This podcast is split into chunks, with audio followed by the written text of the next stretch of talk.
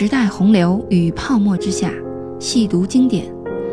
打捞尘封已久的批判精神，揭开古典文本的当代面目。欢迎来到潜行者 Stalkers Radio。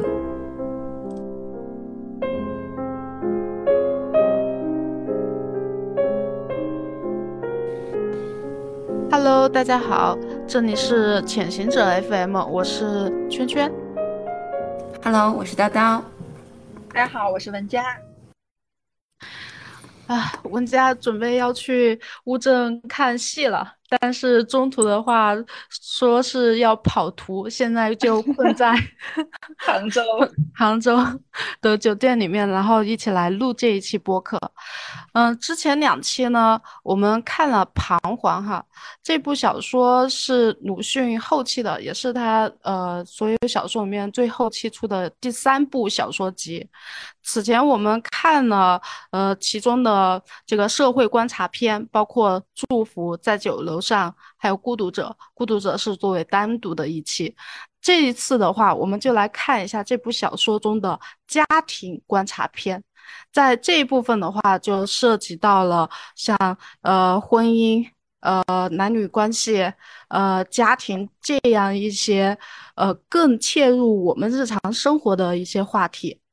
那这一篇的这次的，我们就先从肥皂开始吧。肥皂这一篇，文佳做了准备，那请文佳先来介绍一下这个故事。这名先生他买了一块肥皂回家，气急败坏地问自己，在新式学堂的儿子“恶毒妇”是什么意思？呃，恶毒妇是 old fellow 的意思，但是他别人给他说了这句话以后，他不太听得懂嘛，他就把它直接直译过来说“恶毒妇”，就问儿子“恶毒妇”这个中文到底啥意思？然后儿子当然就不知道了。对对，儿子就不知道嘛，他就把那个儿子乱骂了一通。后来儿子好不容易就是去查字典什么的，终于给他说了，他说那个恶毒妇其实是一句英文，叫 old fellow，呃，老学究，差不多这种意思。然后后来就整个家庭氛围就很不好嘛。然后在一次吃饭，在晚上吃饭的时候，嗯、呃，在四名太太的追问之下，嗯，才知道了这个故事的原委哈。他为什么会生气？是因为这个四名先生在大街上看到了一个十八九岁的一个姑娘。她和她的老祖母一起，然后她是一个孝女，呃，她希望就祈祷一些钱财去买吃的给祖母，她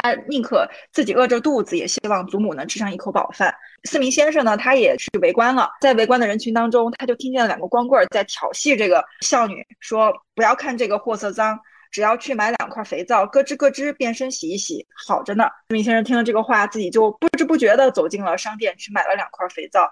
但是在买肥皂的时候，由于他想让这个伙计把肥皂的外壳剥掉，本来这个行为就很很古板嘛，因为谁买肥皂会把那个外壳给剥掉呢？就被这几个呃新式学堂的学生给嘲笑了，然后骂他是这个 old fellow，所以才有了前面我刚才提到的，就是为什么他会气急败坏的回家去问儿子 old fellow 是什么意思。故事吧，呃，它主要是呃通过三次刺破来推进这个情节的发展的。嗯、第一次的刺破呢，就是这个四明太太刺破了四明先生的这个小心思。那个四明先生在骂他的儿子嘛，然后他那个四明太太就帮助维护自己的儿子，怼了这个四明先生，然后说他哪里懂得你的心思呢？如果他能懂事，早就点了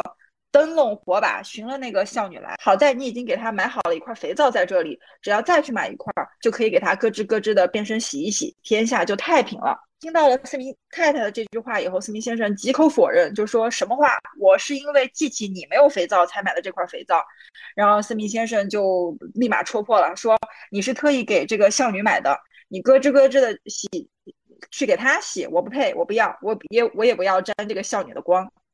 这是第一次刺破，是四明太太第一次把四明先生为什么要去买这个呃肥皂回来的这个小心思给戳穿了。无情的戳穿，然后第二次刺破是，呃，就是后面这个他有一个朋友，四名先先生有一个朋友叫何道统，就来到他们家，然后在一次聊在聊天当中，这个何道统也刺破了他，说，就当这个四名先生说，呃，要表彰这个孝女，给他做文章，然后何道统也说了，咯吱咯吱变身洗一遍，四名先生也是极力否认。这次呢，是他的朋友，其实从。呃，这个旁观者的角度也是看透了四名先生的心意。第三次非常有趣，是他最后连他自己的女儿秀儿其实也发现了，然后在旁边感觉就可能这句话有点出现在他们家的平次儿太太频繁了哈。他这个女儿也就有样学样的在那说咯吱咯吱不要脸不要脸。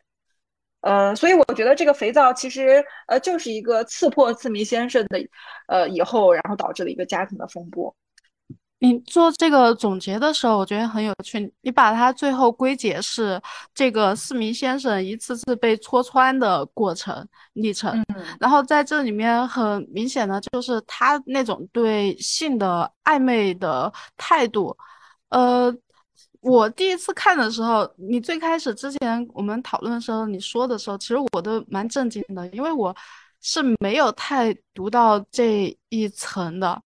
我我猜想，就像鲁迅，他作为一个男人，他可能更了解男人。然后四明先生是那种对性的那种，呃，下流中又带着正经，正经中 其实又很暧昧下流的态度，他是很了解的。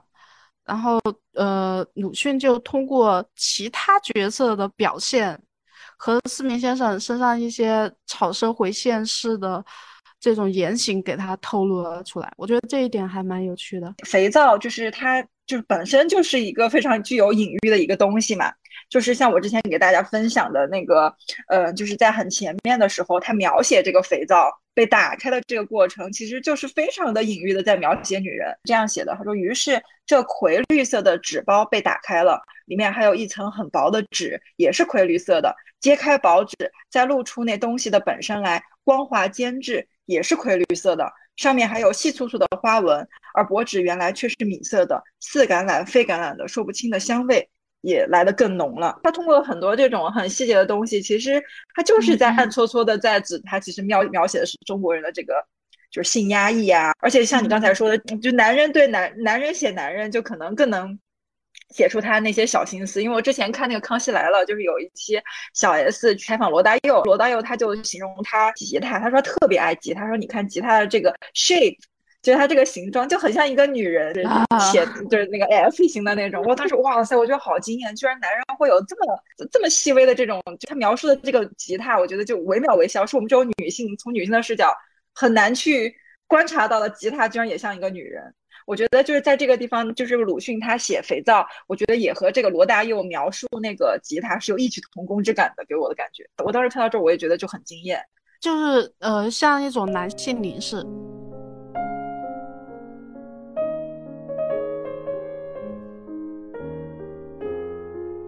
像我刚才提到的嘛，他其实确实是就是揭示了就中国人的这种性压抑和性苦闷。这个思明先生他非常的传统，我们能看出来，他给他孩子取名字叫学成是吧？就是学习那个程朱理学，然后让孩子去练八卦拳等等。他其实是一个非常受到了中国传统文化或者传统的呃礼仪规范的规训的这么一个 old fellow，的确是个 old fellow。这个孝女的话，她可怜巴巴，但其实又可能就是用那个肥皂就洗了以后又特别。就可能真的是又很漂亮，呃，然后又很年轻嘛，他才十八九岁，的的确确符合了四明先生审美，然后在那会儿的确有可能催发了他的这个性意识。从这个文本来推断的话，我们又发现，因为他其实一次次的，像我刚才说，一次次的戳破都是从外人来给他戳戳破的，所以通过这个文本，当时我会觉得说，就是四明先生的这种，呃，性意识其实是一种，包括他买肥皂，呃，是一种无无意识的一个行为。就为了准备这次录音嘛，去查了很多资料，在很多资料里面也都分析说，这个四明先生在买肥皂的时候，嗯，他是是否是真的意识到了自己对少女是有性幻想的呢？呃，然后在那个，嗯，就弗洛伊德的那个人格结构理论当中嘛，大家都很熟悉，他提到了本我、自我和超我。其实，在弗洛伊德里面也是这样说的，他说那个超我和本我是隔绝的，这个本我的话是要去追追追寻很多呃没有道德绑架的快乐。是以这个快乐追寻快乐为原则的。那超我的话，主要就是遵循的道德原则原则，然后以社会道德为基准。有些时候呢，是会伤害个人的快乐的。那这个自我的话，其实是处于这个中间，在超我和本我就是发生分歧的时候，来维护人格的一个平衡。那我们通过这个文本的话，我们能够非常明显的看到，这个四明先生的超我和本我是呃矛盾的，是完全隔绝的。所以就导致了他这个想要去 balance 超我和本我的这个自我，就是发生了一个非常大的一个人格的一个分裂。我我读这个时候，我我昨天又读了又读了一次嘛，我觉得他这个人设有点像那金庸小小说里面那个岳不群，就一方面呢就受到了这个儒家思想的这个教诲，满脑子的这个仁义道德、体面，然后另外一方面呢，他又认为说他脑子他自己都在 PUA 自己，觉得这脑子中关于这个少女的欲望是可耻的，所以他又不停的在遏制。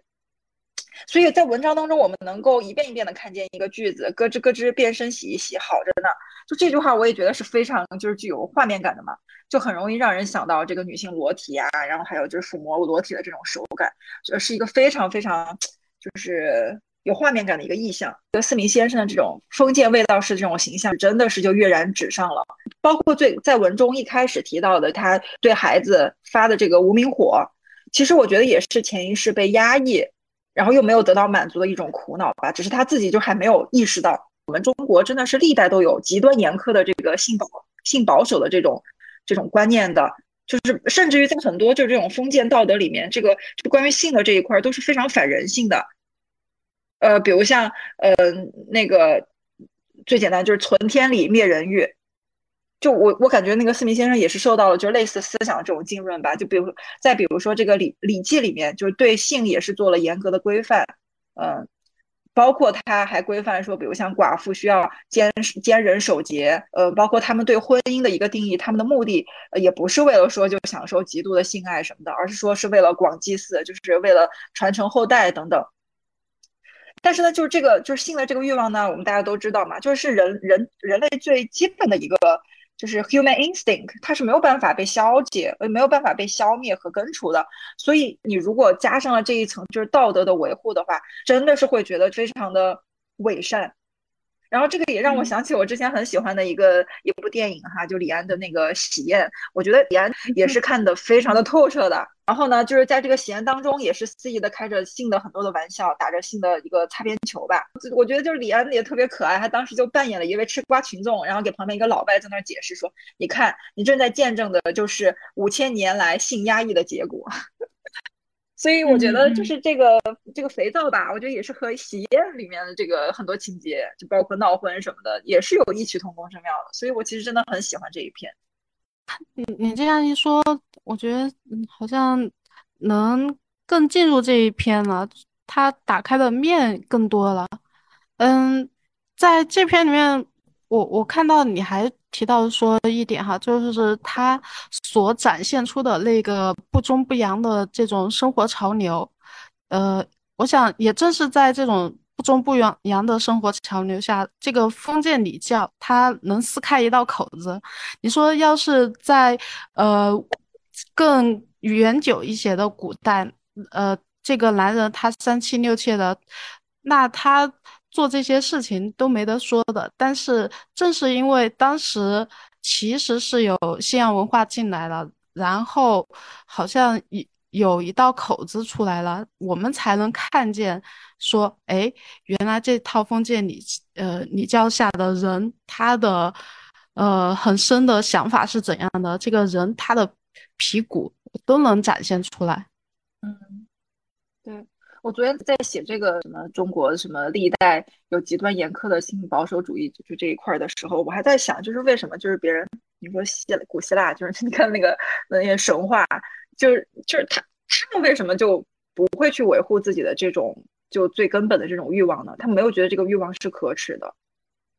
就甚至于乱乱伦呀，然后就是他就把它直言不讳的写成了一个神话。其实，在呃，就是像。嗯，《史记》《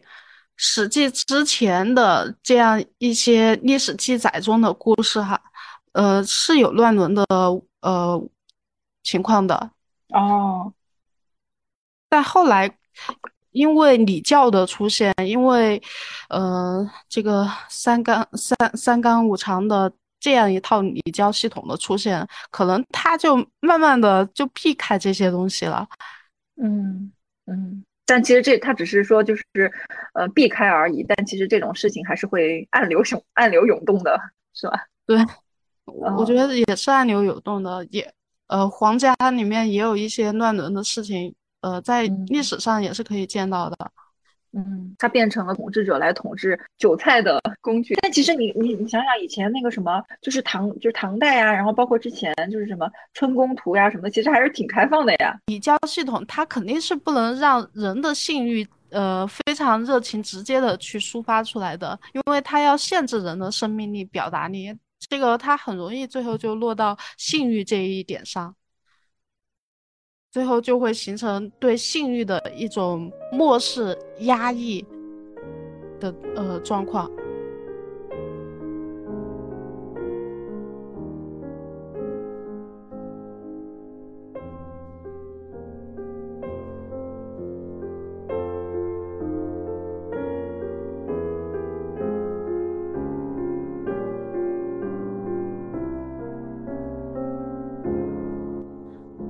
然后我觉得这个写作手法也是，我觉得挺挺值得学习的吧。因为我最近不是又在改我的那个夸父嘛，我真改了一年了。我就是觉得我写了很多他的心理活动描写，我写到后面我也觉得就是有一点累赘的感觉。然后我看又看了一次这个肥皂以后，我就会觉得说，嗯，他这个真的也是可以去去学习的。就他没有太多的这个心理的描写或心理活动的描写，他用了很多的像我刚才说的，比如像这个肥皂隐喻女人洗澡、女人脱衣服呀，就这种，就是他用了很多的笔墨去描写这种具有隐喻的这个东西，然后从就是侧面来来来来烘托出他这个人物的呃真真实的这个心理的暗潮涌动，然后再比如说，除了刚才我说的肥皂的那个外壳被打开，然后像女人就是在洗澡。这个隐喻之外，嗯，还还比如说写这个四明先生的这个性性压抑，也他也没有去直接写这个四明先生的心理的内心活动，因为你如果直接去写的话，就有点说白了有点俗了，是吧？但是他他就从旁边就旁边旁边的这些人物的呃对话呀，或者是环境啊，就等等，或者是一些和四明先生和外面的人的一些互动啊，去去侧面的烘托了他这个性压抑。嗯，就显感觉显得比较高级。就比如像他听见了这个单身汉去调戏这个少女之后，他就呃莫名其妙的去买了一块肥皂，然后让让老婆来用这块肥皂。其实这种行为他就非常直接的暴露出来了，斯明先生其实是对这个少女有性幻想的。然后同时通过这种方式还有一个很好的一个效果，就是由于没有这个心理描写，我们会有一个疑问，就是似乎这个斯明先生在买肥皂的时候都不知道自己对少女有性幻想。就我感觉这种写作其实挺牛的，就是。这个作者写了一个这个他笔下的人物自己都不知道的一种东西，一个情感和一种情绪。我我看鲁迅的这些描写的时候啊，就像你之前说那个，哎，是哪个音乐家？他说他把吉他看作他女人的身体。罗大佑，呃，罗大佑。说实话，这种说法是非常油腻的，我一听我就有点不适。但是鲁迅他在这里面写的时候，你你看他写的这些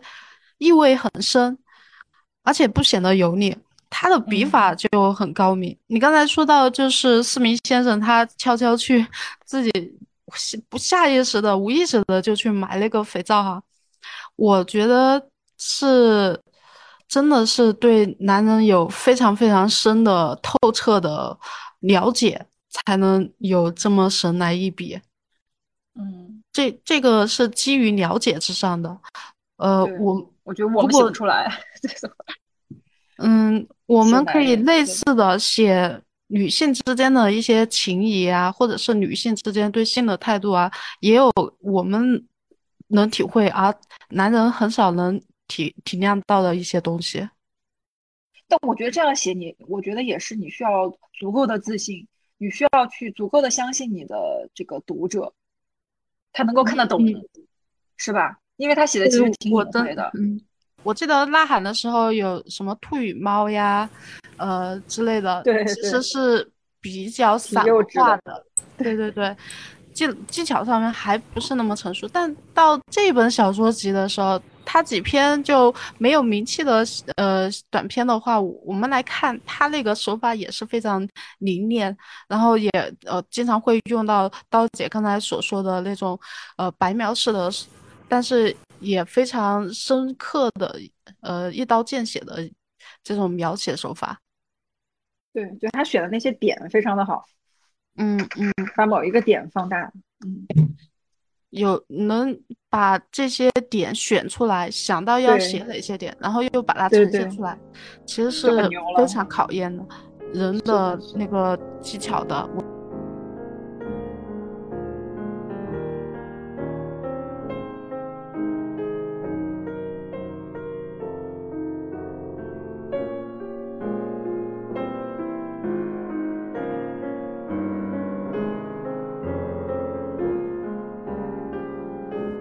刚才说到这个白描式的手法哈，在呃鲁迅这个小说集里面还有两篇《长明灯》还有《离婚》，我觉得是非常能体现这种描述手法的。那这两篇的话，都有一点像是乡村微观社会学一样的那种气质的东西，就是好像从一个微观的角度入手，然后把整个乡村。都给它呃展现出来了。那呃，我首先来讲一下这个长明灯的故事哈。这个故事很简单，就是说在一个叫做极光屯，这个极光哈里面就有一个长明灯，这就是他们的极光，是从呃梁武帝时期一直到他们那个时期。我看的话，呃，应该是在民国时期吧。他的那个描写。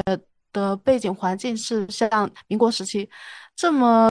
长的时间，大概一千五百多年左右，一千四百多年左右，这么长时间一直亮着一个灯。呃，而在这个乡村里面出现了一个奇人。呃，我去看的时候，呃，其他介绍经常说成是疯子，但是我觉得那个词还是不恰当，应该说就是这么一个奇人吧。他祖上做过官，家族的话在乡村还蛮有地位的。这个奇人他想吹熄激光屯的这个灯，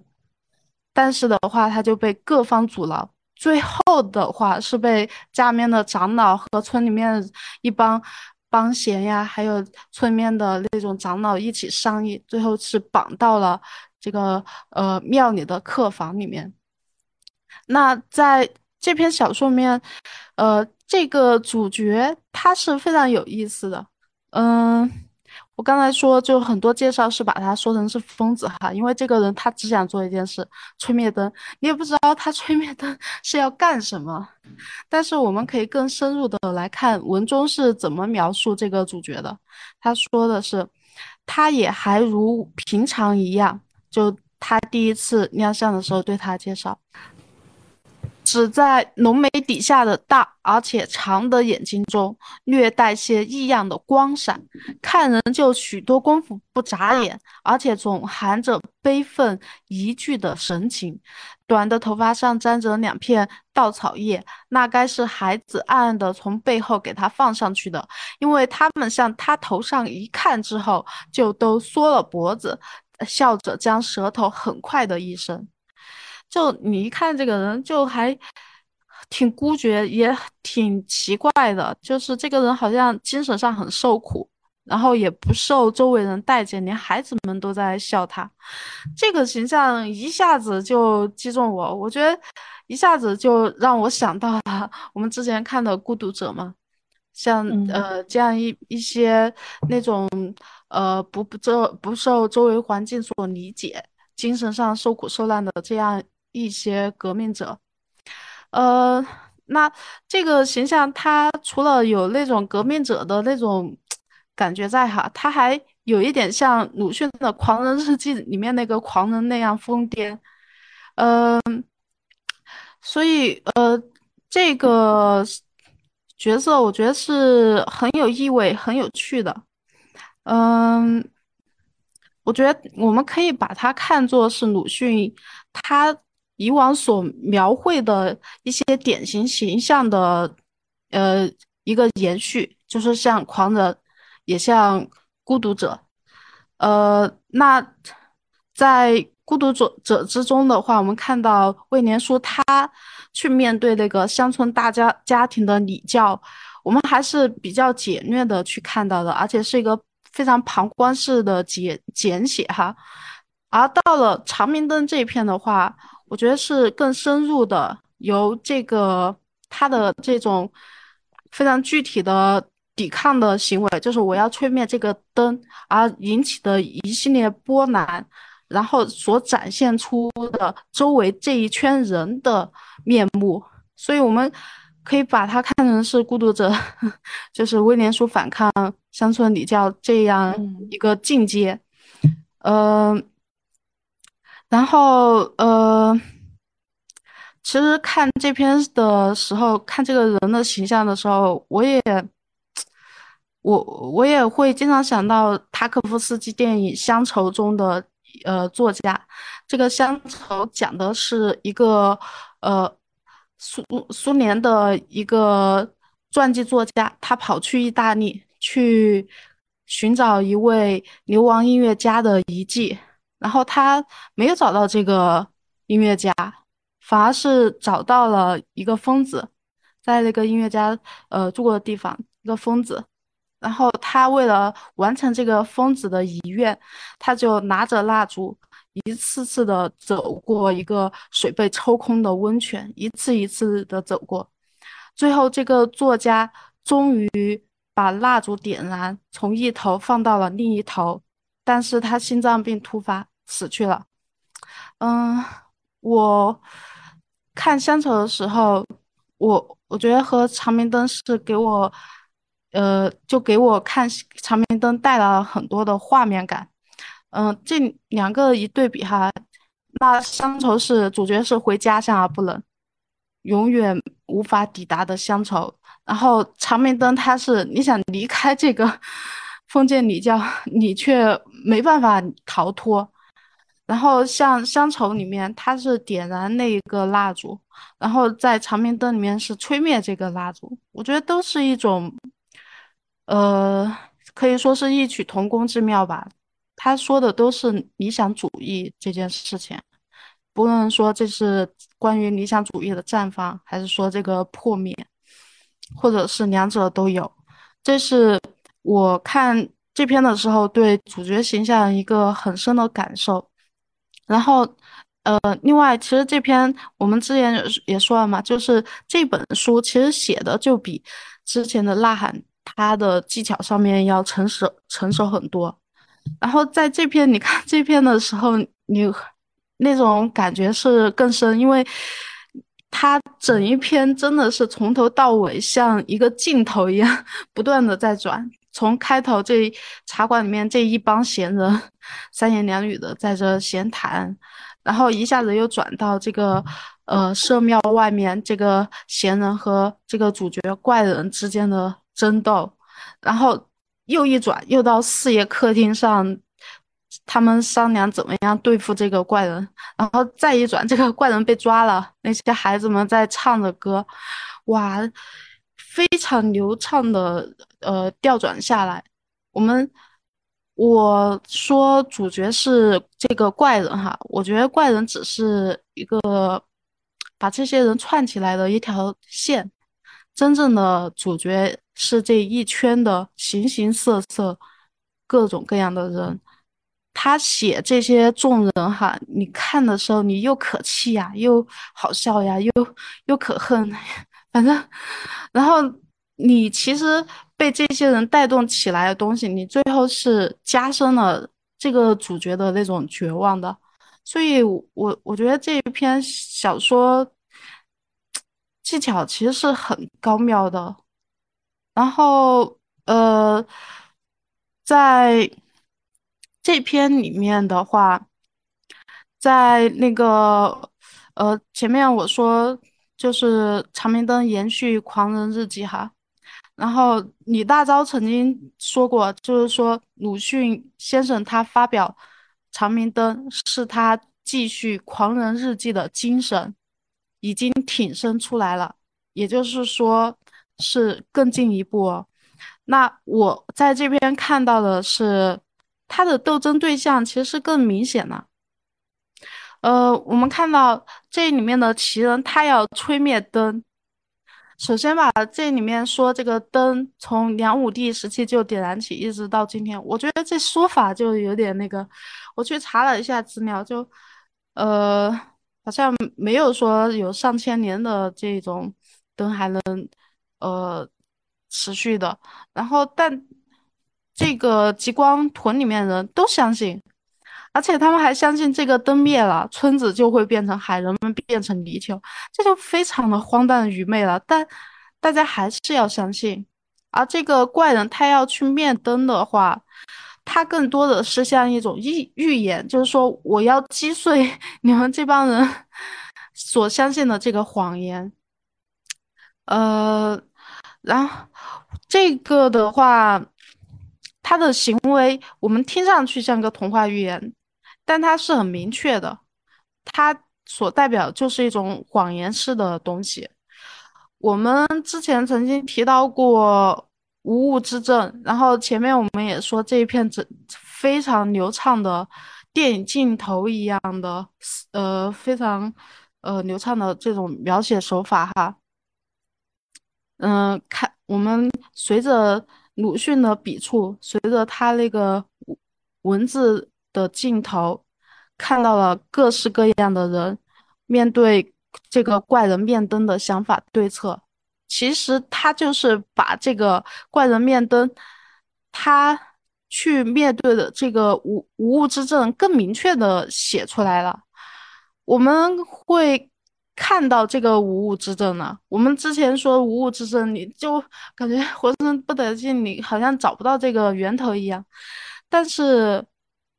为什么说它更进一步了呢？因为我觉得它是更深入到这个无物之证中去，他去看到这个所谓的无物之证所构成的这些物，你会看到那种无聊碎嘴，而且嗯愚昧。呃的这些普通人、闲人、看客，你会看到这些无知残忍的孩子，你会看到这些守旧、握有话语权的这些村中老人和家庭长辈，这些人串通一气起来，去打翻这个怪人，又维护住了他们所维护、所坚守的这个荒诞的谎言。嗯，前面我们曾经说，铸剑它。呃，里面体现出一种个体面对威权的威权主义的无力，就是你普通人面对的这个王权是很庞大精细的一套系统。但在这篇小说里面，《长明灯》里面，我们会更细致的去看到，哎，其实普通人他在这种乡村家庭里面，他面对的权力系统也是很明呃很精精密的。首先是这种伦理相俗，他在道德层面上就已经在 一帮无知百姓之间获得了拥趸，然后是这种家长治下的这些村老长长辈，他们又构成了一套，他们互相商量着就把人给绑走了，然后这这些帮这些看客们又都会来帮他们。他们就构成了一套的那种权力机制。唉，我们呃换一个角度想哈，当这个主角主角不在这个小说中出现的时候，我们看到的都是对他的非议。当他去文中描写他去庙门的时候，他受到的是阻拦；当他回到家族的时候，他却被审判，然后说。要被绑到这个庙中，你会看更清楚的看到这个年轻人，这个代表着不论是知识分子、革命者也好，他在去完成他的革命举动的时候，他在哪些面向受到了阻难、受到了损害。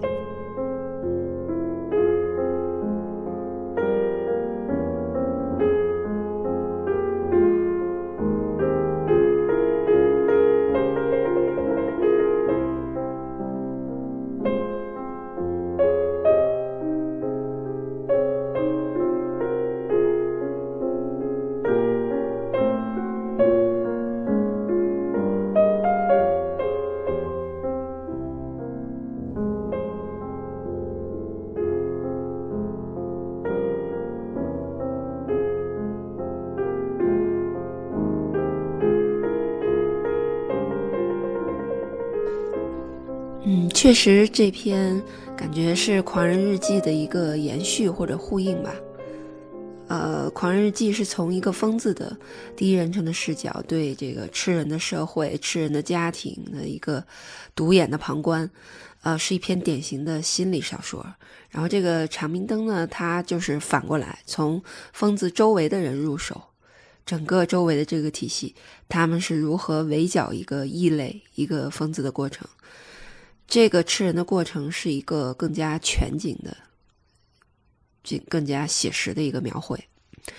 嗯，呃，我对这篇小说印象最深刻的呢，是它的空间场景的一个选择和转换，就是非常自然和丝滑的一个过程。这个小说整个发生的时间也就是半天，在这半天之内，它迅速的切换了四个场景，呃，既是跟着这个情节的发展需要啊，自然而然的进行了一个呃一系列的空间转换，也是对应着每一场对话或者冲突的特点，非常妥帖的哈，就选择了当时的乡村社会所对应的每一个实体空间。呃，我们看。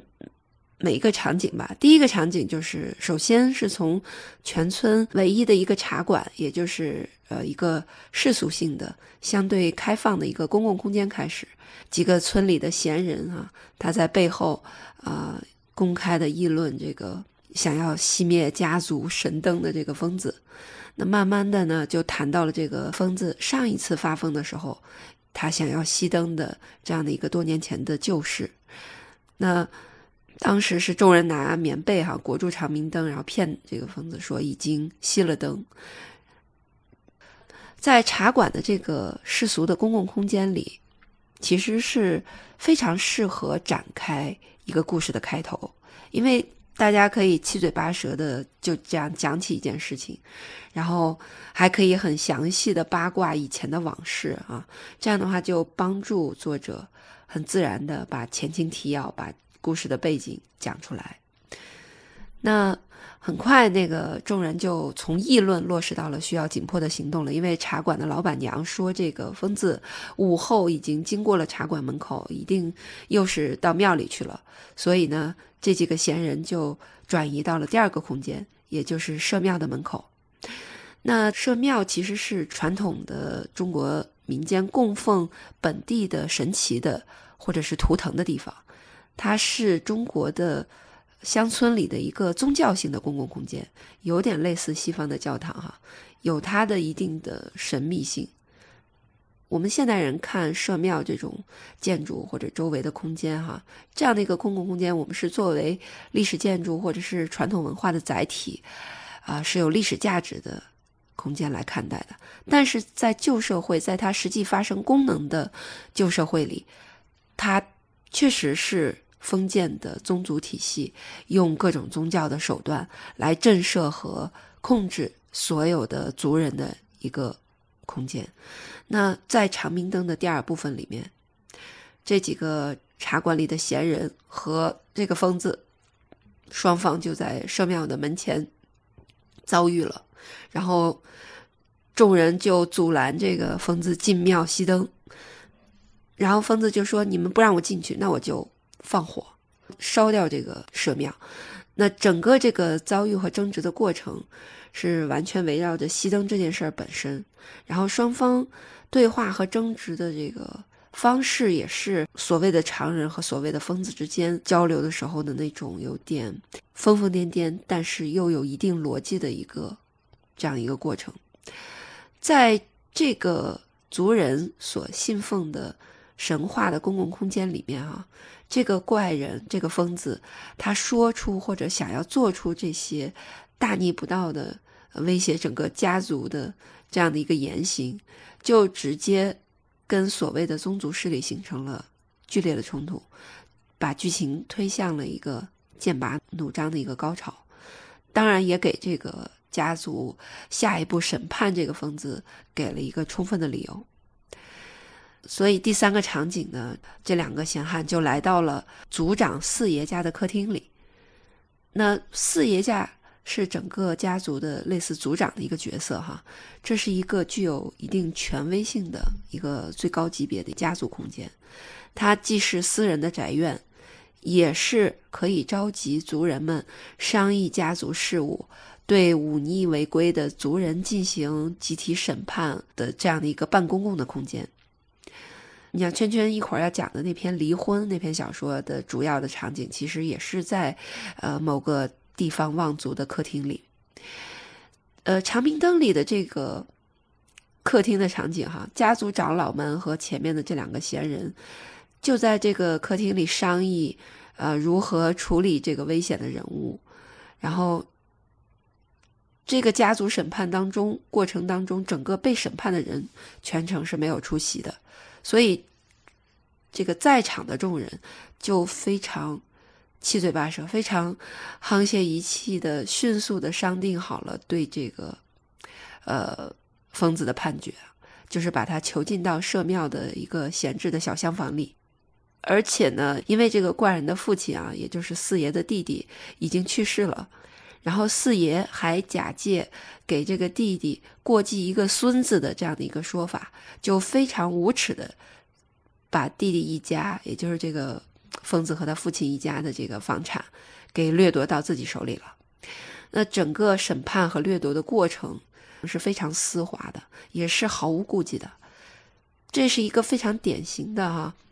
打着保护神灵或者是家族香火的这样的一个神圣的旗号，来进行实质上的世俗性的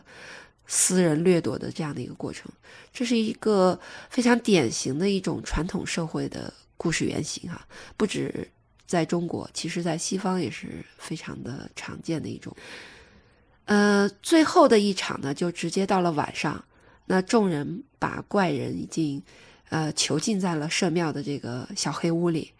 那这里呢，社庙这里，它是事件的起点，也是事件的终点。它是整个家族的这个异类被孤立、被审判的命运的终点，也是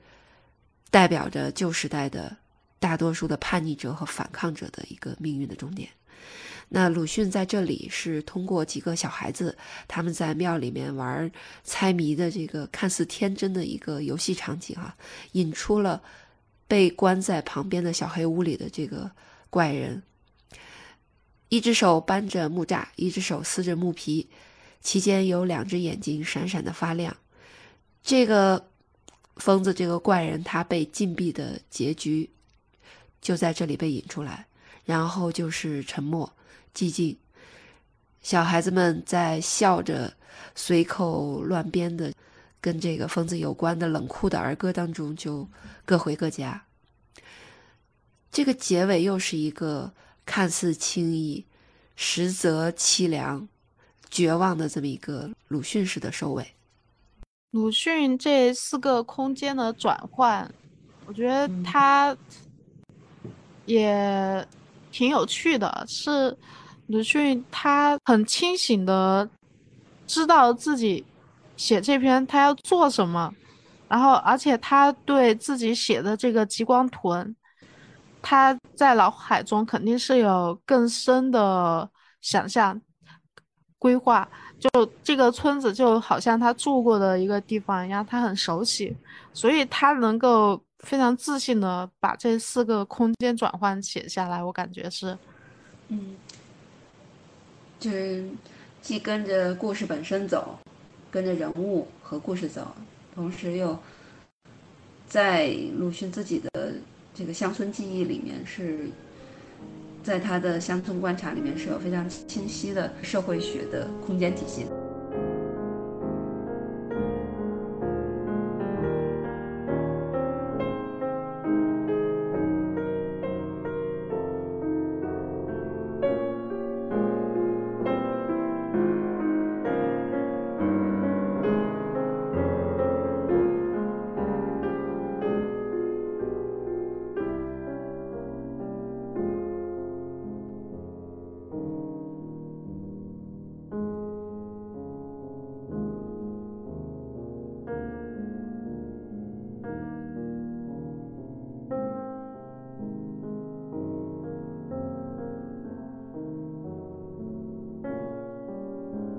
看完了长明灯，我们再来看一下离婚这一篇。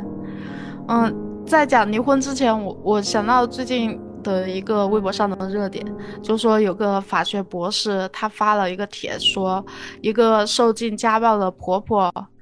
呃，老婆婆哈，在自己儿子陪同下，从乡下到县城来跟他咨询离婚，但这个硕士吧，就。非常 阳光正能量的给人家劝和了，然后这个帖发出来以后，评论大翻车，很多人都在说这个博主纵容家暴，这样一个鼓起勇气想要改变的女人又推回了深渊。我们看到今天这样的事情还是会引发很多关注。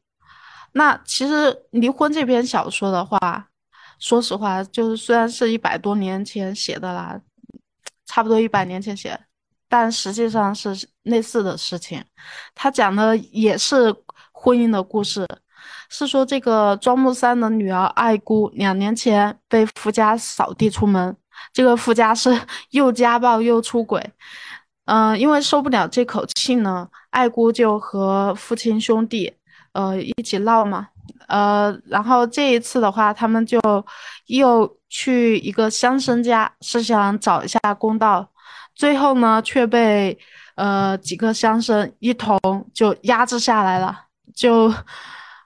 稀里糊涂的就把这个离婚手续也完全办完了。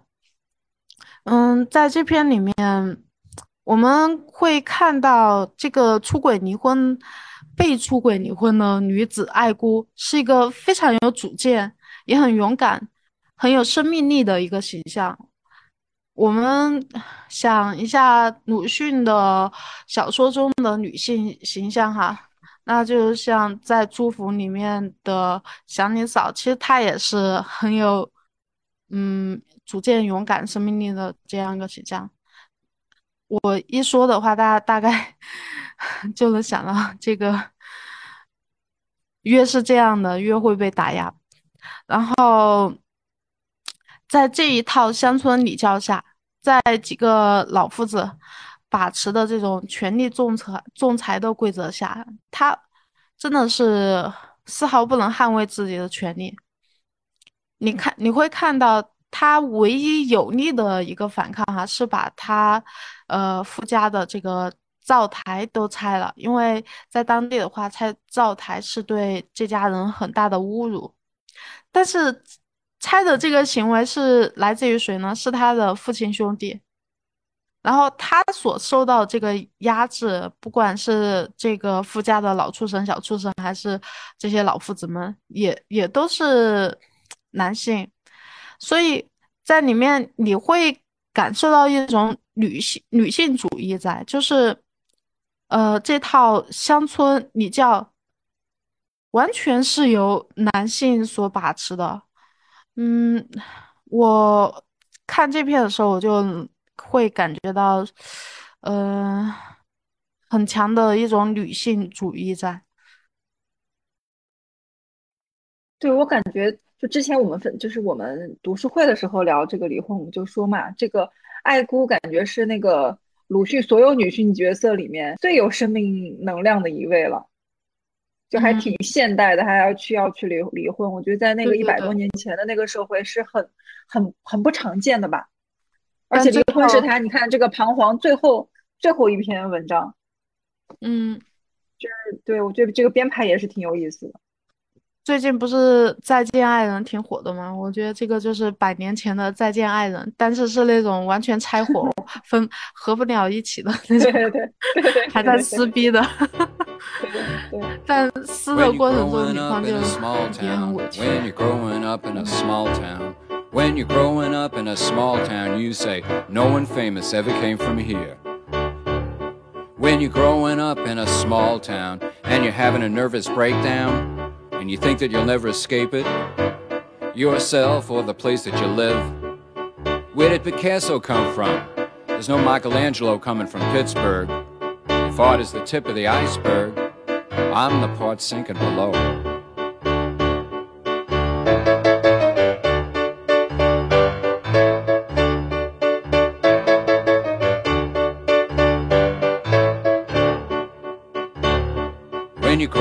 Up in a small town, bad skin, bad eyes, gay and fatty, people look at you funny. When you're in a small town, my father worked in construction. It's not something for which I am suited. Oh, what is something for which you are suited? Getting out of here.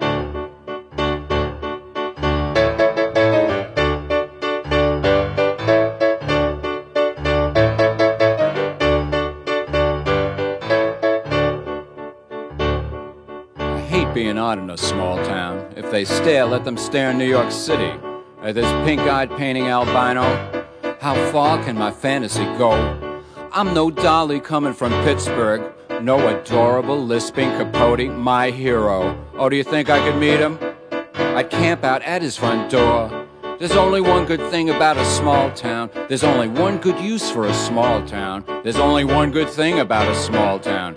You know that you want to get out. When you're growing up in a small town, you know you'll grow down in a small town. There's only one good use for a small town. You hate it, and you know you'll have to leave.